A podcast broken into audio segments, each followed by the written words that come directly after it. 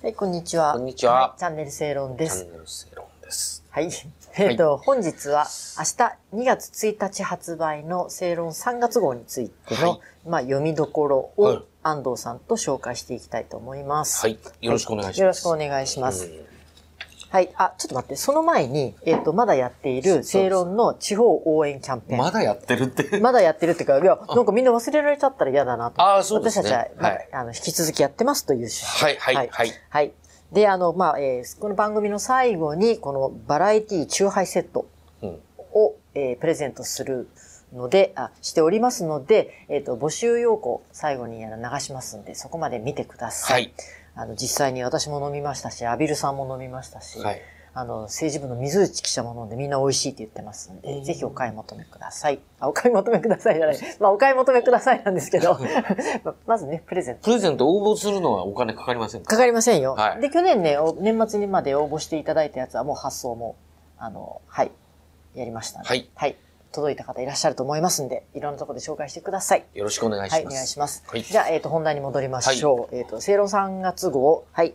えっ、と、これ、えートップの特集が、ウクライナ情勢と日本。うん。これをトップにね。はいうん。これは、こう、肝は何ですか？ん？肝？うん。な、どう？肝は、肝というか、やっぱりこの特集を最初に置いた趣旨、狙いというのはですね、うん。えっ、と、やっぱり2022年の、えっ、と、10月、ん ?10 月でしたよね。はいはい。えーから、えーウクライナ戦争が始まって、うんまあウクライナ戦争とか、その、ロシア、あ、じゃあごめんなさい、2022年の2月24日ですね。うん失礼しました。えっ、と、ロシアによるウクライナ侵略が始まってから、うん。えーもう2年経とうとしています。でこれから3年目に入るんですけれども、えー状況はかなり、えー厳しいと、うん今のままではですね。うん。それは衝撃でしたね、僕は。うんで、状況が厳しい。まあ、シビアにあの皆さん見てくださってるんですけど、でうんこのまま、えーこの2023年が厳しい状態で展開するとですね、やっぱり2020、あ、今24年か、ごめんなさい、24年で、2025年。うんだから、えっ、と、この、えーウクライナ戦争が4年目に突入するっていうのが見えてきちゃう。はいはいはい。うんで、まあ、あの、その、な、長引くことっていうのはある一方で、で、この厳しい現状が続くと、どっかでまた停戦っていう話になってくるわけですよ。うん。ただ、今の状況では、もうウクライナの、えー一部は、ロシアがもう占領している。はい。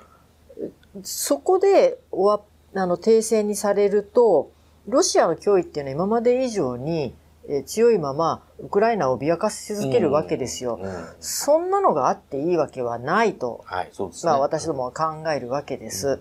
そもそも、えっ、と、その、あからさまな形でロシアが主権国家のウクライナを侵略してきたわけですよ。うん。それを、その、じゃあ停戦しましょうと言って、その国際社会もそれにお墨付きを与えるっていうのは、それはおかしいだろうと。でじゃあそれを見て誰が一番喜ぶか。喜ぶかというか、それを見つめてるかって言ったら、それは中国ですよね。そういうことも考えて、このウクライナ情勢っていうのは、あの、その、えー東アジアに住む我々にも全く無関係なものではないということをちょっと考えていただきたいのと状。況は苦しいけど、引くに引けないというか、まあ、停戦に至れないそうくそういう状況です。まあそうですね。だからその停戦に足りないのは何、何なのかということを、えっ、と、産経新聞の元モスクワ支局長など、はいまあロシア通の斉藤弁さんと、えー小泉優さん、はい。えー東京大学先端科学技術研究センター准教授の、うん。はい、お二人に対談してもらいました。はい。うん、面白かったですよ。面白かったうん面白かった。どういうとこ面白かったですか？いや、要するに、まあ、きちんと事実を抑えながらやろうっていうのが、まあ、この対談の節々から伝わってくるのが、非常に好感が持ってるのとですねはい。まあ、さっきもちょっと言いましたけど、やっぱ状況が苦しいってことを、まあ、率直に、まあ、認めてるっていうのも、ままあ認めてるっていうか別に、あの、まあ私たちは、そうね、日本だから。あ、うんいや、そうそうそうそうそう、状況が苦しいってことがもうはっきり書いてあるっていうのも、うんうんまあ、実は新新鮮に驚いたっていうかですね、まあ、苦しいんだろうなと思ってても、なんか、ああんまりこう、その、こういう形で見せられることってなかったような気がするんですよね。うん。うん。非常に新鮮でした、私は。面白く読ませてもらいました。もう一歩踏み込んでどこが具体的に面白かったか言ってもらえますか？ちょっとここで止めてもらっていいですかね。いいよ、じゃあ安藤さんがじゃあね、言う前に、まあ、まあ、私ね、いくつかまああるんですよ。うんうん。いくつかあるんですけれども、うん、まあ、その、さっき言ったように、うん、その2022年の2月24日のロシアが全面侵攻を始めたところの線まで戻す形で終わらなければならないということを小泉さんがはっきりと言っていると。で、これに際して斉藤さんもそう思いますって言った上でですね、はい、小泉さんがこれをロシアのやり得にしてはいけないと。うん、そ、それ、やり得にしてはいけないのであれば、ね、あの、その、ウクライナを支援している国々は、ちゃんとウクライナにその能力を与えるべきだと。いう話なんですよ。うんで、そこに関してで、小泉さんが言ってるのは、その今、その、どの武器をやって、ね、やるべきで、この武器はやらないみたいな話してるけど、それは違うだろうと。ああ、なるほどね。うん。そう。その政治家が、えっ、と、そのもう反転攻勢をね、できるぐらいの能力をウクライナに与えましょうって決めた上で、その中身についてはね、何を供与するか、うんぬんとかいうのを、その政治的な争点にするのではなく、うん、軍事的、軍事の専門家が作った、まあ、パッケージを粛々と渡すという方式に転換しないと、この戦争は望ましい方向に終わらないというふうに言ってるんですよ。大事なのは決断、その政治の決断だから政治の決断をするものが違うっていう話。そういうことですよね。今は細かい、その、この武器を与える云々とかそういう話ばっかりしてて、やってるでしょ？うん。うんなるほど、ね、で、あともう一つ私がハッとしたのは、うん、えっ、と、その、リアリストって言葉があるでしょ？あ出てきてましたね、これ。うん。現実主義者って言うんだけど、はいはいはい、これに関してアメリカのリアリストがね、言ってることっていうのは結局は、大国同士が戦争しないことが国益であり、そのためには中小国を切り捨てるのも時にはリアリズムとして必要なのだと考える人が確かにいるという話なわけ。小さな国には泣いてもらっても。あそうそうそうそう。うん、そうでも、あの、例えばその核兵器国である大国同士が、まあ、米、米、ロが戦わないとか、米中が戦わないとかにまでなっちゃうと、これは完全に日本にも適用される話になっていくんだけれども。ね、日本には泣いてもらおうって話が出てくるわけだからな。そうそうそう。そういう話っていうのが、あの、ここであの指摘されてて、うん、あ、なるほどね、と。うん。まあそこはちょっと戦慄も走りますけどね。うん、そうなんですよね。うん、だけどまあそういうことを、まあリアリスト、リアリズムっていうんですか、うん、っていうふうにまあ考えてるっていうのはやっぱりその、言われてるリアリズムっていうのはやっぱ非常に厳しいものでもあるなって日本にとってはね。うん。うん、でもそれっていうのはさっき冒頭で言ったように、このロシアによるあからさまな侵略行為を、ね、あの、その、認めてロシアを、や、や、ロシアにこうやり逃げをうん、ね？認めるっていう、そうそう、やり得、やり得を追認することになるっていう話ですよ。そういうことですよね。だからそうなんだよな。そこははっきりしないといけないっていう話は、ああ、確かにそうだなと。うん。うん。そう。まあ、まだ小泉さんはその具体的に日本にはまだできることいっぱいあると、その軍事面でも、うん、あの、こういう具体的な、あの、兵器について、それはウクライナに供与できるということもちゃんと、えー、書いていらっしゃるし、まあ外交では戦争は止められないとかいう話ですね。うん、うんこの、ここ面白かったと思ったのが、はい、やはり外交交渉で戦争が止まるという期待を持つべきではありません。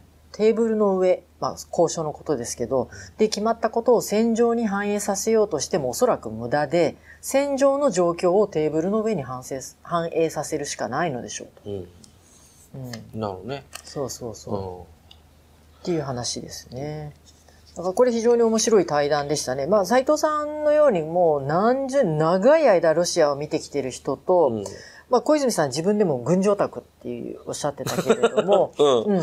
うん、でも軍事オタクとね、まあ小泉さんは自分のことをこう控えめにおっしゃってたと思うんだけど、でもこういう戦略面とかでもちゃんとね、非常にね、でも説明は淡々としてて、あの、納得できるというかね、うん、こう、論理的なあの説明だなと思って感心しながら読みました、私は。うん。うん、そう。まあ、これ、あの、その前段に、この小泉さんと斉藤さんの対談の前に、はい、金原信勝さんの論考があるんですね。はいはいはい。これ、総力安全保障で台湾有事抑止せよっていう話なんだけれども、うん、あの、金原さんのこの論考でね、やっぱりね、抑えておかなければいけないっていうのは、はい、まあ結局ウクライナがこういう厳しいあの戦いを強いられてる一つとしてちゃんとした武器を与えられないっていうのはさっきの話なんだけれども、はいはい、結局アメリカはあのそのこの戦争を戦域をウクライナに留めているわけですよ。うんうんね。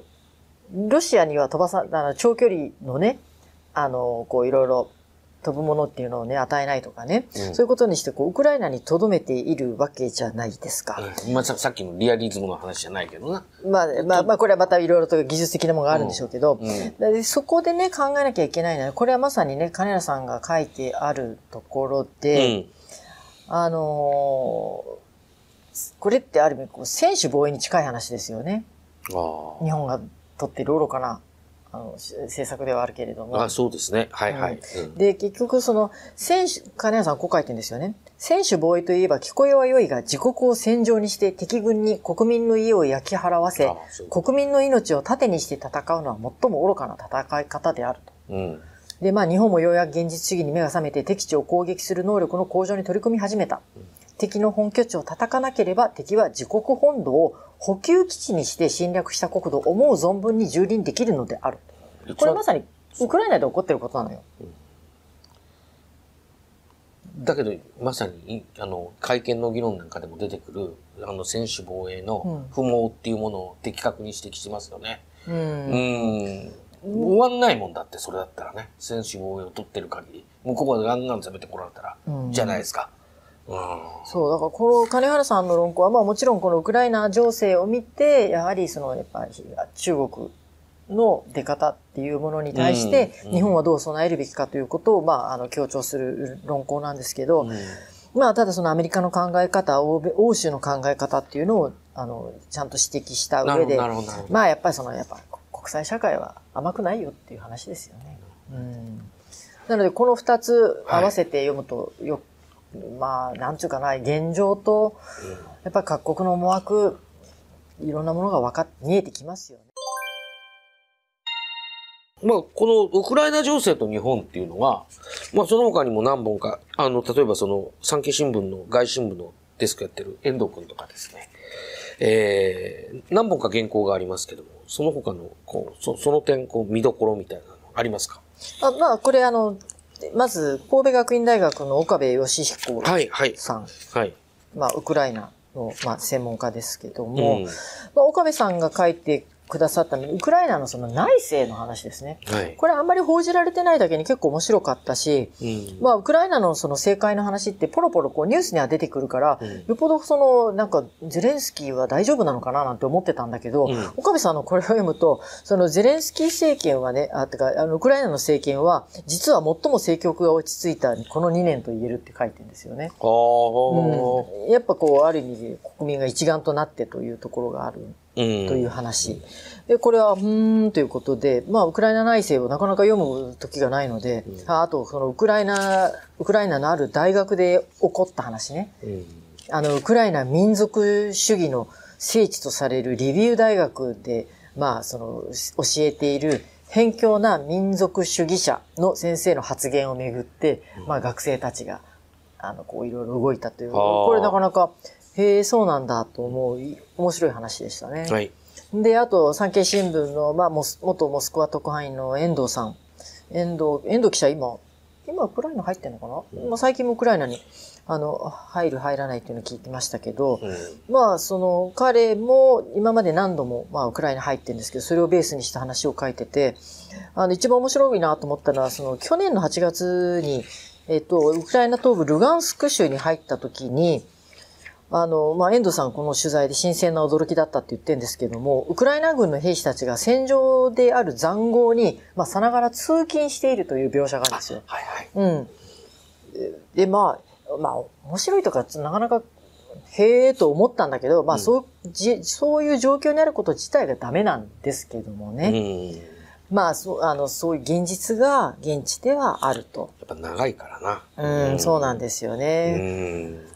うん、まあ、そういう話とか、なんでウクライナの兵士の平均年齢が高いのかという、まあ、あの、まあ、こういうのもなかなか新聞報道ではね、見れないようなそうですね。話ですよね。はいであとこれ最後は、これは北海道大学のスラブユーラシア研究センターの服部道隆先生に、プーチンの戦争を支える一業のロシア経済。うん。まあ要するにその軍需産業が今ロシア経済を今牽引してるんですけれどもね。でもその実態っていうのをこう分解してみると、や、これはおぼつかないよねっていう話。なるほど、なるほど。うんっていうことを書いています。だから、対ロ制裁無意味じゃないと。あ、対ロ制裁は無意味じゃないと。ううん。うんなのでそこを説得力を持って書いてくださっているので、ぜひこれは読んでいただきたいと思います。はい。はい。で、安藤さんはなんか他に注目したい、あのー言いたいことがあれば。今年年頭、まあ地震がありですね。それから地震をめぐる SNS 発信とかで、あの、騒動があったりっていうのがありました。まああの、私どもその、その情報災害っていうのの福島を通じて一生懸命やってきたんでですね、あの、林智弘さんっていうジャーナリスト、福島在住の、この方にその、今回の出来事を見てもらって情報災害っていうのをあの、書いてもらいました。その地震とか、あるいは航空機事故、まあこれも年明けかなりびっくりする出来事だったんですけれども、それをめぐっていろいろ、その SNS が反応するっていうものについて、あるいはそのメディアが反応する、その反応の仕方っていうものについては、まあ、あの、原英二さんとかですね、それからフィーフィーさんも非常にこう、あの、感情論では本質が見えないみたいなことを書いておられて、非常にこう、警鐘を鳴らしておる、おる論考がありました。私がちょっと、うん、をしたいっていうのはこの辺の原稿ですけどね。はい。以上です。あなんでそんな目で？いやいや、結局その、あの、メディア報道が、まあ自分たちのメディアに熱意を置く人間としてこんなこと言ってもあれですけれども、はい結局日々のその、テレビにしても新聞にしても、その、なんていうかな、誰々が悪いとか、そういうところをこう、にフォーカスしすぎてですうね、ん。まあ特に航空機事故なんていうのは、そのやっぱ根本的原因っていうものをやっぱりちゃんと抑えて。抑えて、うで、再発防止というところにつなげなければいけないんだけれそれどもを、空の安全につなげなきゃいけないっていう。それがいつもその前段の何が悪かった、誰が悪かったというところに集中しちゃってですね、えっ、と、じゃあ、あの、事故調査委員会がなんかこう結果出してきましたとかなっちゃうと、その時にはなんかみんなのこう関心が薄れちゃってうん。て、うん。うん。で、次の再発防止につながらなくなってしまうはい。ような、まあそのちょっと空気がある。うわけじゃないですか。はいそうですねまあそこら辺のところは、あの、原井さんとか、まあ指摘されてるし。非常に丁寧にね。うんうん。そう。やっぱちょっとまあメディアをこう、取る我々の方としてもそれはちょっと気をつけないといけないということで警鐘を鳴らしていますんで、はい。ぜひそこら辺も読んでくださいい。他にはあの、あの、特集は、まあ先ほど、あの、林智弘さんの話ありましたけど、えー能登半島地震と、あと台湾の選択ですね。まあはい総統選、まあ、あの、あったので、それをやっています。はいあと、あの、正論でもすごくお世話になった田久保忠恵さんに関して、まあ、追悼ということで、桜井よし子さんとか、えー、八山太郎さんなどに、えー追悼文を書いていただいてますので、ぜひお読みください。はい。で、この後に、えー先ほどの、えー正論の地方応援キャンペーンの、中杯の、えープレゼント応募要項を流しますので、ぜひご確認された上で応募してください。よろしくお願いします。よろしくお願いします。産経新聞社が発行するタブロイド新聞。夕刊富士がポッドキャストをスタート。夕刊誌ならではの遠慮のない視点でその日のニュースを斜め切り。月曜から土曜の夕方5分間でサクッと公開。概要欄のリンクまたは産経ポッドキャスト夕刊富士で検索を。